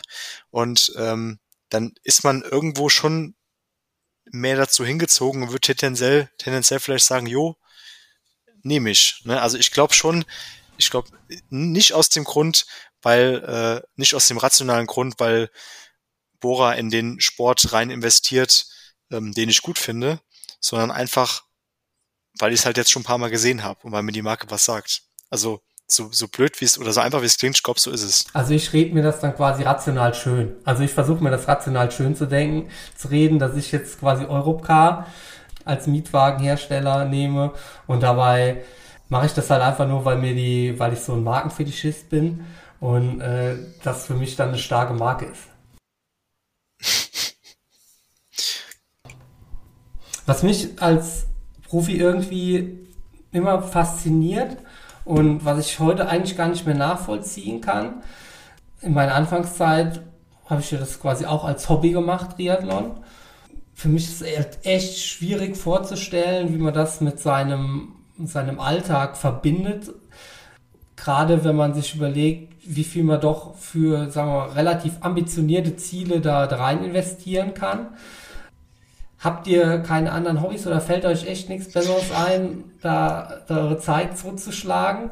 Also warum sucht man sich so eins der zeitintensivsten Sportarten aus, die es gibt? Also mit drei verschiedenen Sportarten, vielleicht noch Athletik. Also das kann ich heute irgendwie kaum noch nachvollziehen, wie, wieso man, wieso man das quasi neben dem Beruf noch, noch ausüben kann. Ich meine, ich hatte damals viel Langeweile, muss ich ganz ehrlich gestehen, aber ist es bei euch auch so? Es, es ging einfach darum, dass man halt alles können muss, aber nichts richtig gut. Und das, das war für mich so ein, so, so ein Grund. Und ich habe noch mehr Hobbys. Ähm, ich bin zum Beispiel leidenschaftlicher Zocker. Ich fahre sehr viel äh, Gran Turismo, spiele sehr viel Madden auf der Playstation und das mache ich alles, während ich Rad fahre. Deswegen fahre ich so viel Rolle. Das ist so ein anderes Hobby, das ich noch habe. Ähm, aber insgesamt ist es schon eine sehr schöne, vielseitige Sportart. Im Moment fehlt mir das Schwimmen. Ich hätte nicht gedacht, dass ich irgendwann mal sage, mir fehlt das Schwimmen. Aber, aber insgesamt ist es auch was, das, das für, den, für den Körper ganz gut ist, dass man sich immer anders belasten kann und dass man für sich immer eine Struktur finden kann und auch in einer coolen Community ist. Das, ist im Triathlon einfach so und das, ja. Ich hätte, ich hätte niemals gedacht, dass mir jemand mal erklärt, äh, wie man, wie man das Hobby Triathlon und das Hobby Zocken äh, vereinen kann, aber cool. Also ich muss sagen, dass ich das früher, als ich bei Peter Sauerland hatte ich nicht so ausgefuchste Trainingspläne auf dem Rad. Da habe ich äh, auch schon mal das eine oder andere Spiel während der Grundlageneinheit auf der Rolle gespielt. Also es geht schon. Also äh, mittlerweile sind meine Trainingspläne auf der Rolle allerdings so anspruchsvoll. Da, da, es gibt auch Leute, die sagen, können auf der Rolle noch nicht mal einen Film gucken. Also das geht schon. Aber ich könnte jetzt nicht noch äh, Mario Kart spielen. Das ist übrigens auch der Grund, warum ich das eine Mal am, in dem Intervallset einmal neun und einmal zehn gefahren bin, weil ich, weil ich, weil ich zum Start nämlich noch, äh, noch auf der letzten Runde in der grünen Hölle unterwegs war und dann habe ich gerade diese, diese Minute von dem Start verpasst. Und dann wurde ich von Boris im, auf Strava gefragt, warum ich denn neun Intervalle fahre. so eine ungerade Zahl, ne? Das sieht echt komisch aus. Es steht ja, steht ja in keinem Trainingsplan, dass du neunmal irgendwas machen sollst, ne? ja, es war ja einmal mehr und einmal weniger. Ja, neun, das ist mir halt aufgefallen. Ja, aber hattest du schon mal neun, hattest du bei Intervallen schon mal neunmal irgendwo draufstehen? Das habe ich schon nie gesehen. Also entweder steht da acht oder zehn. Also mein Schwimmtrainer schreibt auch schon mal ganz ausgefuchste Schwimmpläne. Da ist theoretisch alles möglich. Also dem traue ich echt alles zu. Das ist auch immer ganz witzig, wenn ich so mit anderen Leuten schwimme, denen ja halt wichtig ist, dass da am Ende vier, fünf, fünf oder fünfeinhalb Kilometer steht die müssen dann meistens noch 200 Meter ausschwimmen oder so, damit da die richtige, richtige Anzahl steht. Das ist aber, das ist aber auch so ein Ding, ne? Also egal ob beim Laufen oder bei Fahrradfahren, ähm, wenn ich, wenn ich heimkomme und auf der Uhr steht ähm, 11,9 Kilometer, dann stoppe ich die Uhr nicht. Das, das, oder, oder 59 Minuten und 40 Sekunden. Nee, geht nicht. Ne? Dann muss ich die Stunde noch voll machen. Das ist irgendwie so ein, so ein, wie so ein Tick. Ja, aber mir ist halt so, dass ich halt nur nach Zeit fahre und dann ist mir, also ist mir halt die Distanz egal. Also ich fahre dann auch, wenn da 299 steht oder 99,9, dann fahre ich nicht noch die 100 Meter, ähm, wenn ich halt dann vor der Tür stehe. Aber wenn da ähm, 259, 55 steht, dann drehe ich im Hof nochmal rum und fahre nochmal in die Sackgasse zurück und, und fahre die paar Meter. Du bist aber ein echter Streber, das musst du einfach die Uhr weiterlaufen lassen. Ja, aber die geht schon automatisch aus, ne? Ich wollte gerade sagen, Autostopp. Aber auch in der letzten Podcast-Episode mit ähm, Eggeling bin ich ja schon da, darauf eingegangen, dass ja dieses, man im Triathlon weiß man halt nie so richtig, ob man gut ist, beziehungsweise man kann immer so tun, als ob man gut ist, ne? weil man einfach durch diese drei Sportarten kann man immer irgendwo gerade mal einen guten Tag haben. Man kann so ein bisschen was kompensieren. Ist das auch dieser Reiz C7? Also du hast ja eben gesagt, ja, also ich kann nichts richtig. Das würde ich für mich auch sagen. Also ich kann auch nichts richtig. Also vielleicht kann ich noch so halbwegs Rad fahren. Aber also ich würde nicht sagen, dass ich ein guter Schwimmer, ein guter Läufer bin. Aber ist so das, dass man auch so ein bisschen überall mit den, mit den Leuten so ein bisschen mitspielen kann, wenn man will. Ist das auch so eine Art Reiz? Schon, schon ein Stück weit, ja. Also ich kann äh, locker mit einer Radgruppe fahren gehen und ich kann auch locker mit ein paar Läufern gehen, aber wenn es dann mal obenrum ganz eng wird, dann ist man da raus. Aber trotzdem kannst du irgendwie diesen Community-Aspekt immer mitnehmen. Ich muss noch einmal nachbohren und zwar, ähm, dass man sich halt auch unter Triathleten so ein bisschen bisschen an der Nase herumführen kann, wie gut man denn jetzt tatsächlich ist. Ne? Also es spielt ja auch immer, ist ja auch immer so ein bisschen Penisvergleich bei Männern. Und man weiß ja nie so richtig, ob der andere jetzt ein guter Triathlet ist, weil du kannst den anderen in den Einheiten ja schon immer, immer so ein bisschen challengen, wenn, wenn das quasi jetzt die Einheit deines Lebens ist. Schon, aber ich weiß nicht, was das, was das jemandem bringen soll, weil äh, unterm Strich zählt es ja nur, wie schnell man äh, beim Rennen im Ziel ist. Ach, du bist einfach so ein rationaler ja, Typ. Das macht keinen Spaß mit dir. Das macht doch einfach, das macht doch einfach Spaß, sich so ein bisschen, so ein bisschen zu, zu necken und im, im Training so ein bisschen gegenseitig zu, zu, zu provozieren. Äh, das ist, das ist eigentlich cool. Also ich mag das. Dann darfst du auch kurz noch sagen, warum, warum bei dir Triathlon? Also ich habe ja schon gesagt, es nimmt echt viel Zeit in Anspruch, aber ist das auch das, was du willst? Manchmal will ich was anderes als ich damals damit angefangen habe, war das nicht irgendwie, ich habe mich nicht bewusst für Triathlon entschieden, sondern ich bin im Prinzip von einem, von einem Kumpel gefragt worden, ob ich nicht mal Bock hätte, beim Triathlon mitzumachen. Und ähm, ich habe mich, warum auch immer, überreden lassen, hab's gemacht und dann war es eigentlich auch schon zu spät, um da nochmal rauszukommen, weil dann fand ich es dann einfach cool.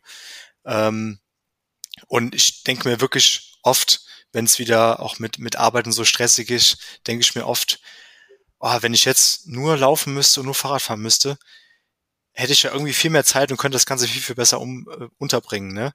Und wenn ich es aber dann mal gemacht habe, ähm, beispielsweise mal einen, Laufschwerpunkt gesetzt habe über zehn Wochen oder so, dann merke ich halt wieder, dass ich das viel zu langweilig finde, nur zu laufen. Ne? Und dann weiß ich wieder, okay, deswegen hast du halt Triathlon gemacht. Ne?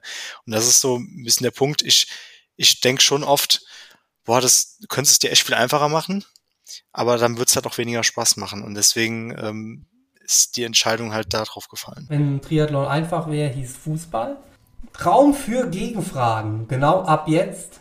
In einer deiner Podcast-Folgen, ich weiß nicht, ob es in deinem Podcast war oder in dem Podcast mit äh, Björn, war es eine Sache, dass du gesagt hast, du hast eine Bucketlist von Wettkämpfen oder anderen Dingen, die du tun willst. Gibt es diese Bucketlist physisch oder ist die nur in deinem Kopf? Die ist nur in meinem Kopf. Also ich habe die jetzt nicht niedergeschrieben, aber ich kann so kann so drei, vier Ziele nennen, die ich, äh, die ich noch noch so habe, jetzt so als Triathlet zum Beispiel. Also ich will irgendwann mal in Rot gestartet sein, konkurrenzfähig. Ich würde schon mal ganz gerne hier Embrun oder den Norseman machen. Das jetzt sind so zwei Rennen, die ich jetzt nicht unbedingt maximal konkurrenzfähig machen will, weil es mir da eher so ums Adventure-Ding geht. Ja, außerhalb des Triathlons würde ich schon gerne mal irgendwann mal einen hohen Berg besteigen. Ich habe mal irgendwann von einem 7000er geträumt, davon bin ich jetzt schon ein bisschen weg. Also auf, auf 8000 ist mir zu viel Massentourismus. Und äh, vielleicht kann man so einen 7000 irgendwo entspannt besteigen, aber dafür braucht man halt so einen Monat Zeit. Den gibt meine Lebensplanung aktuell und wahrscheinlich auch in den nächsten 15 Jahren nicht her. Aber ja, das sind schon so, so kleine Träume, die ich mir schon irgendwann gerne noch erfüllen würde. Naja, Bucketlist war auch irgendwann mal als Kind, wollte ich auch mal ein Dreier-Kombi haben. Aber ja, das sind halt eher so, ja, wie man halt Feuerwehrmann werden wollte, ne? Ja, gut, aber jetzt sind wir schon bei dem Thema von meiner nächsten Frage, ein Dreier-Kombi. Das hast du, hast du dir ja erfüllt. Oder nicht? Ja. Ich hatte, hatte gar nicht so im, im Blick, dass du ein Autotyp bist, weil äh, einmal bei der Selfish Night, da warst du mit einem Ford Mondeo da, auch Kombi. Und das ist ja so dieses typische Fahrzeug für jemanden, der eigentlich mit Autos kaum was am Hut hat. Deswegen gibt es für dich so ein Traumauto, wo du sagen würdest, das wär's, das würde ich gern haben? Ich habe das in einer anderen Folge schon mal gesagt. Also ich bin halt nicht so ein, ich bin auch so ein bisschen zwiegespalten. Ich bin halt schon so ein kleiner Öko. Deswegen, also kann ich mir echt schlecht zugestehen, so ein total überambitioniertes Auto zu fahren. Aber ich habe halt auch schon kein rationales Verhältnis zu meinem Auto. Ne? Also ich mag es gerne. Also, aber es ist jetzt auch nicht so, dass ich sagen würde, so ein Auto, das muss äh, so sowas wie ein Ferrari sein oder so. Aber so ein so ein Youngtimer oder so fände ich schon irgendwie cool. Das Problem bei Autos ist immer, die Leute, die drin sitzen. Also in den schönen Autos sitzen meistens Idioten drin. Und deswegen muss man sich schon irgendwie, braucht man da schon irgendwas, was in Anführungszeichen zu einem passt, obwohl das auch wieder total irrational ist. Ne? Also jetzt irgendein Auto nicht haben zu wollen, weil, weil es nur Idioten fahren. Aber so ein, so ein Z3 aus der ersten Generation mit die, also als Coupé fände ich schon ziemlich geil. Halt so ein, so ein kleines Ding halt, wo man halt nicht mit so auffällt und man trotzdem ein bisschen Spaß haben kann. Also doch schon so ein klein, so ein bisschen autoaffin auf jeden Fall.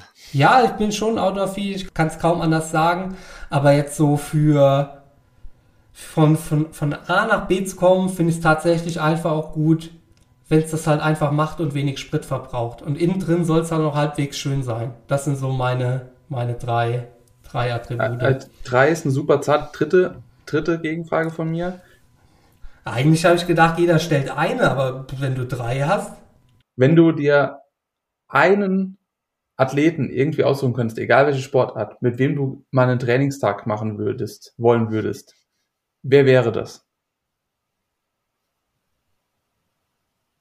Also im Moment würde ich sagen, würde ich am liebsten nochmal so einen Trainingstag mit Andy Relat machen.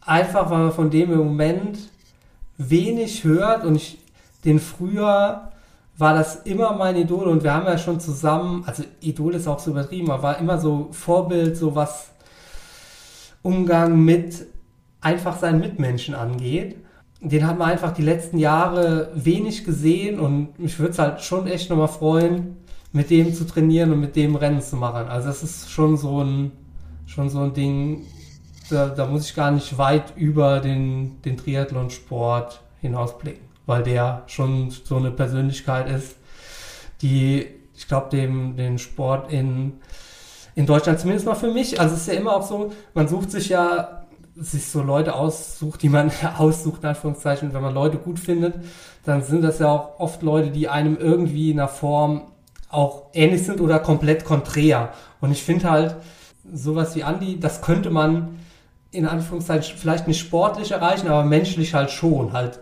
immer fair, immer äh, quasi dieser, dieses Sportsman, dieser Sportsman-Gedanke und äh, ja, auch privat halt immer äh, sehr umgänglich. Ja, ich habe eine, äh, eine Frage, die geht so ein bisschen mehr in die Richtung Unter Unterhaltung. Ich fand die ganz cool. Die habe ich so ein bisschen aus einem anderen Podcast geklaut. Ähm, aber du, Boris, du bist ja auch dafür bekannt, dass du ungerne Pausen machst, gerade beim Radfahren. Ne? Und da würde mich mal interessieren, hattest du schon mal einen Hungerast und wenn ja, was war dein größter Hungerast und wie hat er sich geäußert? Ich habe diese Frage in einem anderen Podcast auch schon gehört und ich habe auch tatsächlich drüber nachgedacht, ob ich so, so einen Hungerast schon mal gehabt hat, aber einen richtig schlimmen Hungerast hatte ich tatsächlich noch nie. Also es ist beim Radfahren geht sich das schon halbwegs aus. Es ist meistens schon so, dass ich das halt gut plane und ungefähr weiß, wann ich zu Hause bin. Und das funktioniert schon. Was eher mal so passieren kann, ist, ähm, dass wenn ich dann tatsächlich mal im Supermarkt anhalte, dass ich dann halt viel mehr kaufe, als ich eigentlich für die Fahrt bräuchte. Also dann, dann wenn ich dann schon mal anhalte, dann bin ich tatsächlich so ein Spontankäufer im Supermarkt. Das kenne ich so von mir eigentlich sonst auch nicht. Also sonst, wenn ich in den Supermarkt gehe, bin ich selten so an der Süßwarentheke oder so oder an, an der Kasse und musste eigentlich die süßwarenfreie Kasse nehmen, weil ich sonst nicht vorbeikomme. Also so klassische Hungeräste hatte ich nicht. Eine kleine Geschichte kann ich noch erzählen von meinem Training am Sonntag. Ich hatte so ein bisschen Magenprobleme seit, seit Donnerstag. Und ja, mir ging es halt, mir war immer so ein bisschen flau. Ja, deshalb kam ich auch nicht so ganz zurecht mit meinen Kohlenhydraten am Ende. Und von Patrick Lange habe ich im Trainingslager gelernt, dass man halt einfach, wenn man so in einem Anstieg ist, dann kann man sein Handy auch mal auf laut stellen und dann kann man da so ein bisschen Musik hören. Da bin ich den letzten Anstieg dann äh, mit Musik hochgefahren, damit es dann ein bisschen einfacher wurde. Dann habe ich äh, das dann oben am Anstieg wieder ausgemacht bin, bin dann noch nach Hause gerollt und nach, was weiß ich, fünf Minuten habe ich gedacht, wer ist denn da jetzt hinter mir? Da ging mein Handy ausnahmsweise noch wieder von selber an. Das habe ich halt relativ häufig, dass ich da irgendwie zu blöd bin, das in, in mein, meine Jackentasche zu stecken, ohne dass es wieder von neuem angeht. Und da habe ich auch schon tausend Leuten irgendwelche Nachrichten geschrieben und mich dann nachher dafür entschuldigt, dass ich dem Ä, Y und was weiß ich schreibe oder über irgendeinen über, unter irgendwelche Instagram-Posts in Australien habe ich auch mal 20, 20 Kommentare geschrieben, sowas wie äh, Y und 3 mal X. Dann wurde mir dann hin und wieder schon mal gefragt, was ist denn mit dem los? Und ja, das ist mir manchmal so ein bisschen unangenehm. Aber ich finde es auch sau nervig, wenn du halt jedes Mal so ein Muster eingeben musst beim Bildschirm. Face ID? Ja, Face ID. Machen wir Face ID beim Radfahren. Funktioniert ja. das? Ja, das ist ja noch schlimmer jetzt. Das, das ist ja, das funktioniert ja überhaupt nicht. Also ich habe halt mein, du kannst natürlich auch dein, dein Radfahrgesicht einstellen, ne? Aber hast ja in der Regel nicht. Ja. Also ich muss dann auch immer, ich gucke dann immer in das Handy, bis ich dann merke, okay, du hast ja Helm und Brille an, ja, scheiße, funktioniert nicht. Dann musst du doch wieder einen Code eingeben. Ja, also das, die einzige, der einzige Zusammenhang mit dem Hungerast war, dass ich da wie so oft genauso zu dumm war, das Handy in die Jackentasche zu stecken, ohne, ohne wieder genau anzumachen. Also, also sonst habe ich tatsächlich keine Hungerast-Geschichte parat. Ach, das ist ja, das ist ja total langweilig. Ja. Ich habe jetzt gedacht, es kommt hier noch eine coole Geschichte. Ja. Ich habe aber noch eine, so eine, eher so eine informative Frage, was mich einfach auch interessiert. Ähm, ich glaube, viele, viele decken ja ähm, so, so, so ein Profi-Triathlet, äh, der trainiert halt x Stunden die Woche und ähm, jo, dann, dann den Rest hat er ja frei. Ne? So nach dem Motto, so ganz pauschal gesagt, so ist es ja nicht. Ne? Ihr habt ja auch neben dem Training auch immer noch, noch viel zu tun. Ähm, es soll ja auch Profis geben, die noch einen Podcast haben zum Beispiel. Und ähm, wie ist denn da das, das zeitliche Verhältnis? Ähm, also sag mal vom, vom reinen Training zu dem, was du noch nebenbei, sag ich mal, für deinen Sport zu tun hast. Wie, wie ist das so zeitlich ungefähr? Wie kann man das einordnen? Ja, also ich würde schon sagen, dass so an normalen Tagen, also Wochentagen, schon noch so eine Stunde mit Triathlon-related Stuff beschäftigt bin, also mit wirtschaftlichen Fragen oder finanziellen Fragen, die sich dann so außenrum stellen. Ich merke durchaus auch, wann Wochenende ist. Also dann bekomme ich halt keine E-Mails zurück, das ist ganz nett, aber ich bekomme halt täglich schon die eine oder andere E-Mail, die ich dann beantworten muss. Aber ich würde schon sagen, dass mich das so in Anführungszeichen fünf Stunden die Woche so, so kostet. Und am Sonntag dann auch nochmal eine. Oder wie, wie ich das auch immer schiebe. Das so ganz regulär, einfach so, was so an Buchhaltung und, und Kram so zu tun ist. Und dann kommt ja noch so ein bisschen hinzu, dass man dann noch so ein paar andere Projekte hat, wie zum Beispiel diesen Podcast hier, wie zum Beispiel Instagram, dass man dafür ein paar Bilder macht. Also macht die Woche dann schon ordentlich voll. Aber ich mache diesen Podcast halt hier auch, weil ich einfach nicht nur Sport machen will. Ne? Ich finde das halt auch gut, dass ich in anderen Dingen halt auch gefragt werde und da was dazu sagen kann oder was dazu lerne. Im Moment schwingt ja immer so ein bisschen mit, mit 37, äh, 36, wann so dein Karriereende ist und so. Im Moment ist eigentlich nicht so, dass ich mir nicht vorstellen kann, also es nicht so daran liegt, dass mir der Sport irgendwann fehlt, sondern mir fehlt halt eher, dass ich halt quasi frei einteilen kann, wie ich so äh, mein, mein Berufsalltag in Anführungszeichen gestalte und, und schon so halbwegs selber festlegen kann, was mich gerade interessiert und was nicht, also wo ich, wo ich jetzt quasi meine Prioritäten setze. Also dass man da halt schon, man muss ja sagen, relativ frei ist, auch wenn ich halt gesagt habe, dass mir Social Media, dass mir das halt manchmal auch keinen Spaß macht, dann kann ich ja immer noch ganz bewusst entscheiden, mache ich jetzt X und mache ich Y und ich finde, das ist halt einfach schon so, ein, so eine Art Faszination am, am Profisport Triathlon. Also es, das finde ich halt einfach gut, dass ich mich da dass ich da einfach relativ frei bin. Cool.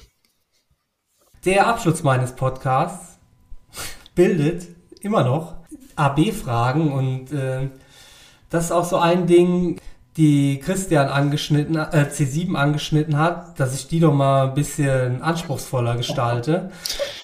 Ich meine, vor, vor zwei Ausgaben habe ich es ja schon gemacht, deswegen sind die AB-Fragen ein bisschen verschärft bei euch beiden, sind die jetzt nicht so total total scharf, würde ich sagen. Also ich glaube, ihr könnt schon damit leben. Aber die Regel ist ja mittlerweile, dass es nur noch einen Joker gibt und einmal darf man sagen, diese Frage würde ich gerne ausführlich beantworten. Wir machen das so wie in der Trainingslager Edition, dass eine Frage an den einen und die andere Frage an den anderen gestellt wird. Und naja, wenn einer den Joker nutzt, dann hat der andere den halt dementsprechend nicht mehr zur Verfügung. Wir fangen an mit Christian. Ambition oder Ausgleich? Ausgleich. Ambition oder Ausgleich? An mich? Ambition. Ja, ich ganz kreativ stelle ich die Frage nochmal. Ironman oder Challenge? Äh, Challenge. Ironman oder Diese Challenge? Diese Frage würde ich gerne ausführlich beantworten. Ich sage zu diesem Fall ähm, es sind beides große Veranstalter. Mir ist es äh, zu einfach, dass viele Schwarz und Weiß sehen in der, in der Sympathie für beide. Und deswegen ist meine Antwort auf Ironman oder Challenge immer kleine Veranstaltungen von regionalen Wettkämpfen. Das trifft sich mega gut, weil die nächste Frage ist Challenge oder Vereinstriathlon, Christian? Vereinstriathlon. Ja, jetzt hätte ich natürlich das von oben, ne? Also dich kann ich jetzt nur noch fragen, Vereinstriathlon oder Vereinstriathlon. Ist ein bisschen blöd, macht in dieser Konstellation relativ wenig Sinn. Aber machen wir mal Vereinstriathlon oder selbstorganisierter Triathlon mit Freunden. Selbstorganisierter Triathlon mit Freunden. Kaffeestopp oder Tankstellenstopp? Kaffeestopp.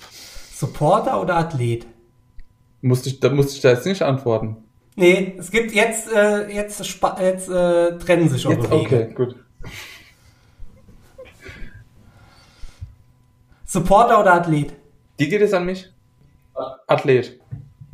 Rolle oder Regenfahrt? Rolle. Rennrad oder Zeitfahrrad? Zeitfahrrad.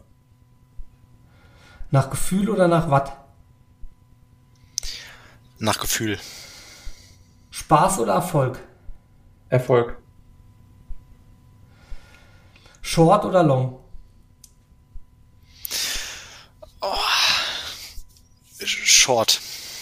Lange oder Long? Lange oder Long? Äh, äh, lange? Long oder Sanders? Long. Long oder Stone? Stone. Stone oder Sanders? Sanders. Stein oder Rot? Uh. äh, passe. Nutella oder Butter und Nutella? Butter und Nutella. Harzer Käse oder Honigbrötchen? Harzer Käse. Das waren 20 AB-Fragen. Ihr habt das mit den Jokern gut hingekriegt, beziehungsweise einer hat keine gebraucht, der andere beide. C7 hat's gut hinbekommen. Ja, ja, C7 hat's gut hingekommen. Ich hatte die fieseren Fragen. Ja, ja, ja. Harzer Käse oder Honigbrötchen? So vor einem Rennen, ne? C7. Würdest du da immer Harzer Käse nehmen, oder wie? Ähm, nein, ich, vor dem Rennen ist ein Harzer Käse vor allem äh, mit, mit Marmelade unten drunter schon eine Geheimwaffe. Das muss man einfach sagen, wie es ist. Aber das Ho- Honigbrötchen ist natürlich auch gut. Aber ich kann es nur empfehlen, morgens einen Harzer Käse zu essen. Das ist Vor dem Wettkampf hatte äh, C7 einmal nur im Kühlschrank Harzer Käse, Marmelade und ein Stück Brot. Und das war dann die Pre-Wettkampf-Ernährung. Also so zum Thema, man muss nehmen, was man bekommt. Ja, Ne? ja, genau. Dann bedanke ich mich an dieser Stelle für, für eure Zeit. Es war aufschlussreich und ich glaube, wir nehmen ein bisschen was mit für, für die Zukunft. Ein bisschen weniger Shitstorm und ein bisschen mehr Liebe. Ähm, vielen Dank, Jungs. gerne. Schön, dass wir da sein durften. Dankeschön. bin heute irgendwie, stehe ich so ein bisschen neben mir. Es tut mir leid. Ich dachte, das wäre normal. Ja, das, das ist normal. Konfus ist, Konfus ist mein zweiter Vorname. Bin auch total verwirrt, weil wenn du manchmal deine langen Gräten da äh, kom kom quasi komplett über den Schreibtisch hin. Nein, die Beine Komm, sind, sind die im Bild? Manchmal sind die im Bild. Ne? Ich Okay. wollte eben nichts sagen.